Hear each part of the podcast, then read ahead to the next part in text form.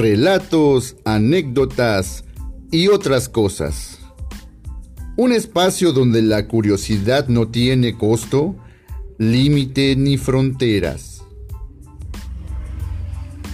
Comenzamos.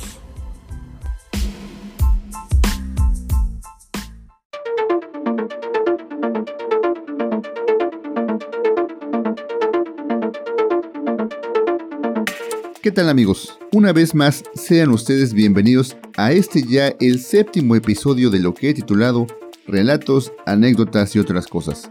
Como ustedes ya bien lo saben, en este podcast les contaré acerca de algunos temas que espero sean de su interés.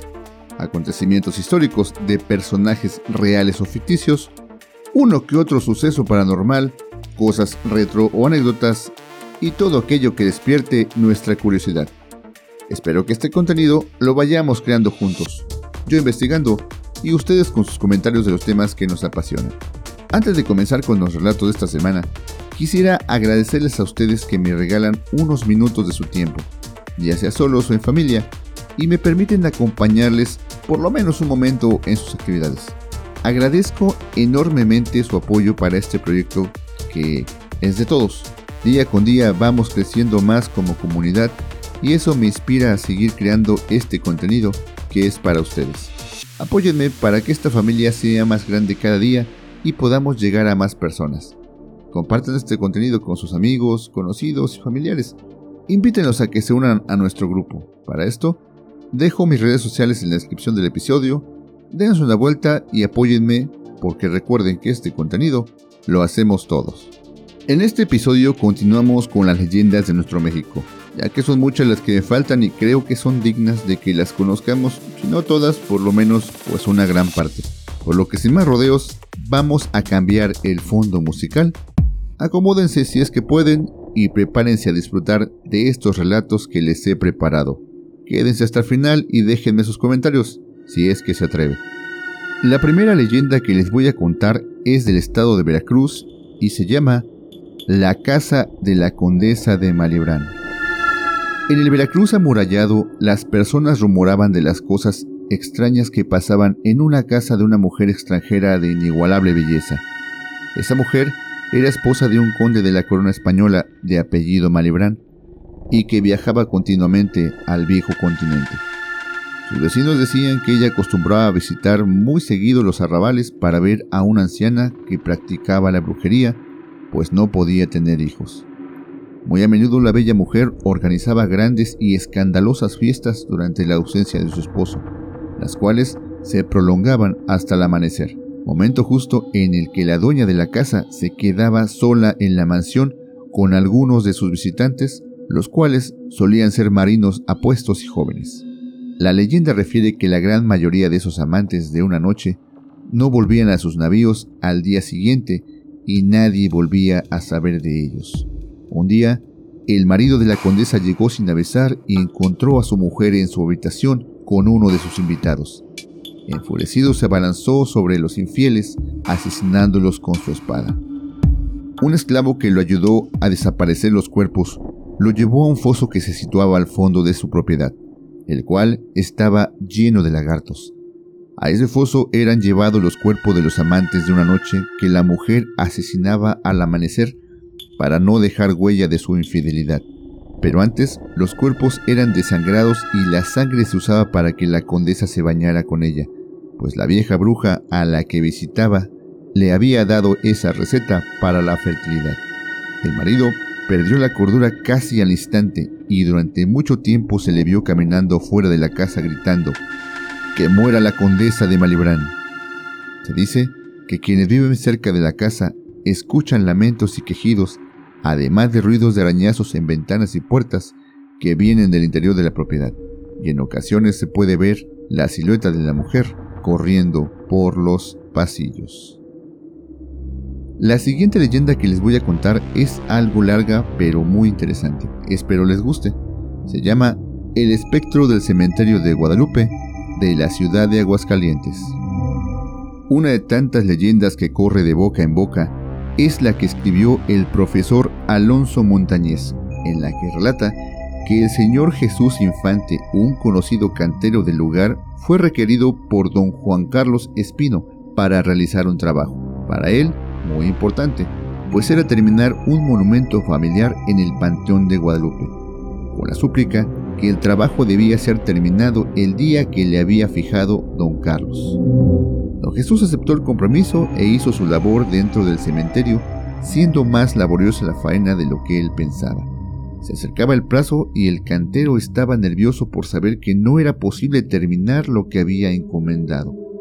Solo faltaba un día y al ir por un andador a recoger un material escuchó unos extraños ruidos.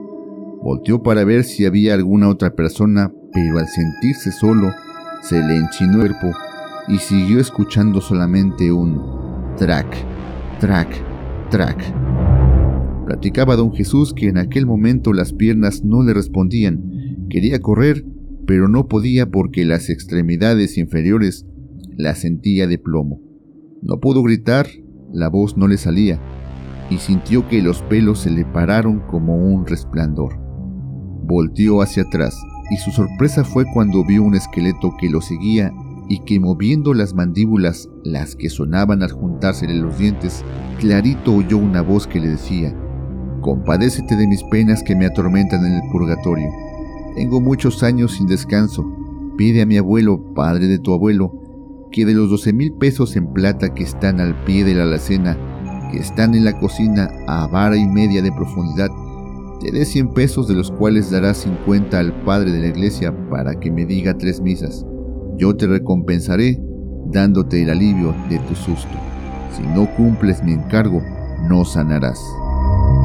El pobre hombre no supo qué hacer al ver el esqueleto caminando y meneando las mandíbulas con voz de ultratumba que se dirigían a él. Pensó que iba a caer privado, pero sintió una fuerza sobrenatural que lo sostenía y de pronto pudo moverse y salir despavorido, sintiendo atrás de él el esqueleto que parecía que lo correteaba. Corriendo, llegó a la puerta del cementerio jurando no volver más a ese lugar y dejando toda su herramienta cerca del monumento. Pero su responsabilidad fue más grande que su miedo y acompañado de un amigo volvió al día siguiente para terminar su compromiso. El cantero platicó a su compañero lo que le había ocurrido el día anterior, y los dos estuvieron trabajando y volteando para todos lados con el temor de que en cualquier momento se les fuera a aparecer el esqueleto que le había hablado y ellos cayeran privados de susto. Pero no fue así. Durante el tiempo que permanecieron en el cementerio no se escuchó ni el más leve ruido. Todo era en silencio sepulcral. Don Jesús comenzó a estar muy enfermo un temblor como de frío se apoderaba de él y las piernas poco a poco se le fueron paralizando al grado que no pudo caminar. Traía en la mente lo que le había pedido el esqueleto que lo persiguió por el panteón de Guadalupe, lo que no le dejaba estar sosegado ni de noche ni de día. Habló con un pariente y le contó lo que sucedió, y en una silla de ruedas lo acompañó a sacar el entierro, pidiéndole el dinero para mandar decir las misas que el difunto necesitaba para poder salir del purgatorio. Quería hacer el encargo antes de morir, pues realmente se sentía muy enfermo. Después de haber cumplido lo que le había indicado la calavera, don Juan comenzó a sentir alivio. Poco a poco empezó a sentirse mejor hasta haberse recuperado totalmente. Aquel suceso que le ocurrió había dejado una huella profunda y cada vez que tenía oportunidad lo contaba a sus amigos. En una ocasión que se le refirió a su pariente lejano, éste le dijo, Hace muchos años le pasó lo mismo a Joaquín Sánchez cuando fue a visitar la tumba de su madre al Panteón de Guadalupe. Al escuchar Joaquín que un esqueleto se acercaba a él y que de las mandíbulas a la voz ultratumba salió despavorido saltando por la pared del cementerio y como un loco furioso llegó a la casa. Platicó a su mujer lo que había pasado y desde ese día comenzó a estar enfermo. Solo que a él no solamente se le paralizaron las piernas, sino que quedó lelo perdió el habla y al poco tiempo falleció. La historia del esqueleto del cementerio era conocida por todo el lugar. No se habló de otra cosa en mucho tiempo, siendo una de las tantas leyendas que corrieron por Aguascalientes en el siglo pasado y que todavía se cuentan en el barrio de Guadalupe al hablar de ese cementerio. La siguiente leyenda que les contaré es de la ciudad de Cuernavaca, Morelos, y se titula La misteriosa leyenda de la Dama de los Espejos. Cuenta la leyenda que por allá de los años 30, una hermosa mujer dotada de una hermosa y admirable cabellera no podía dejar de verse al espejo, y es que lo que más le importaba era que su cabello siempre luciera de manera perfecta para que pudiera hacer juego con lo espectacular de su belleza. Un día, aquella vanidosa mujer recibió la peor de las noticias por parte del médico, pues padecía una grave enfermedad terminal que terminaría con su vida en un par de meses después. Los días para la bella mujer de la larga cabellera estaban contados y ella solo pidió una cosa antes de morir, que su tumba estuviera llena de espejos para que en el más allá pudiera seguir admirando su inigualable belleza. Su esposo, que era el gran amor de su vida, no pudo negarse a la última voluntad, por lo que al momento de morir la mujer fue enterrada entre espejos, figuras religiosas y una gran cantidad de hermosas flores en el famoso panteón de la Leona de Cuernavaca, Morelos. Poco tiempo después del lamentable deceso, los raros acontecimientos se empezaron a presentar, pues en vísperas de Día de Muertos o del aniversario luctuoso de la mujer, los sucesos paranormales empezaron a ocurrir. Muchos son los taxistas que cuentan que afuera del panteón, antes mencionado, una mujer de larga cabellera les hace la parada, solicitando que la lleven siempre a una misma dirección, el lugar donde ella vivió. Cuando llegan a su destino y es momento de pagar, ella solo les menciona que en un momento más saldrá a liquidar el adeudo, mientras ella baja del auto y entra a lo que antes era su casa. El tiempo pasa, pero nadie sale a pagar. En algunas ocasiones los choferes han tocado a la puerta para cobrar el servicio, sin embargo quien lo recibe es un señor de avanzada edad, el cual menciona que a quien habían llevado era a su esposa, que años atrás había fallecido noticia que les hace quedarse helados. Otros taxistas mencionan que aquella misma dama los aborda para que la lleven de regreso al panteón y cuando llegan al lugar de destino, ella desaparece entre la niebla de manera misteriosa, dejándole sumamente asustados. En la actualidad, esta tumba se encuentra en total abandono, pues los familiares que la visitaban han ido muriendo con el paso del tiempo. Y ya por último les voy a contar un relato que encontré en la red. Este se titula El acusador fantasma y es del escritor Daniel Defoe. Cuentan una extraña historia que ocurrió hace tiempo durante el juicio a un presunto asesino. El cuerpo de una mujer cercana a su entorno había aparecido con un terrible corte en el cuello, y él era el único y principal sospechoso pero el asesino había preparado el crimen tan bien, de forma tan perfecta, que los investigadores del homicidio no encontraron ninguna pista concluyente de su participación. Los agentes no consiguieron hallar ninguna huella, ni arma homicida, ni rastro de ADN, ni nada en el lugar del crimen. Así que el día del juicio el acusado estaba en principio bastante tranquilo, tenía total certeza de salir airoso de aquella situación. Más aún, sabiendo que no existía ningún testigo capaz de acusarle directamente porque nadie le había visto aquel día.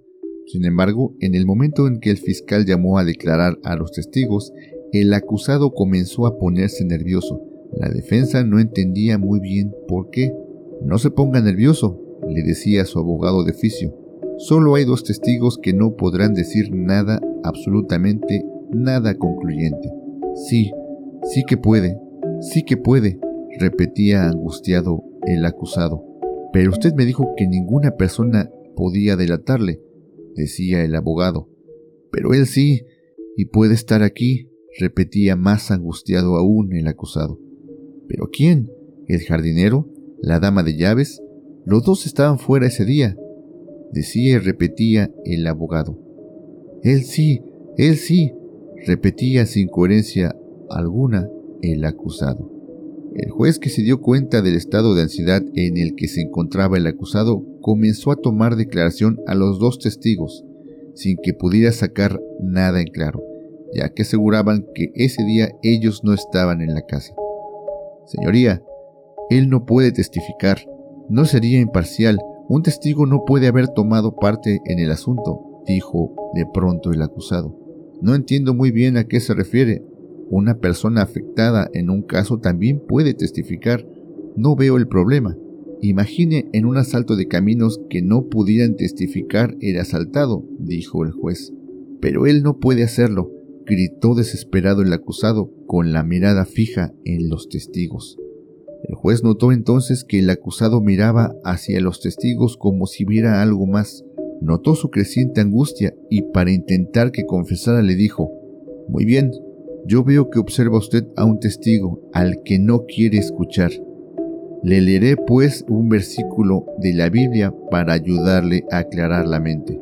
Y diciendo esto el juez tomó la Biblia entre sus manos y leyó el siguiente versículo de Jesús. Hijo mío, por el Dios de Israel, confiesa y declárame qué has hecho, no me lo encubras.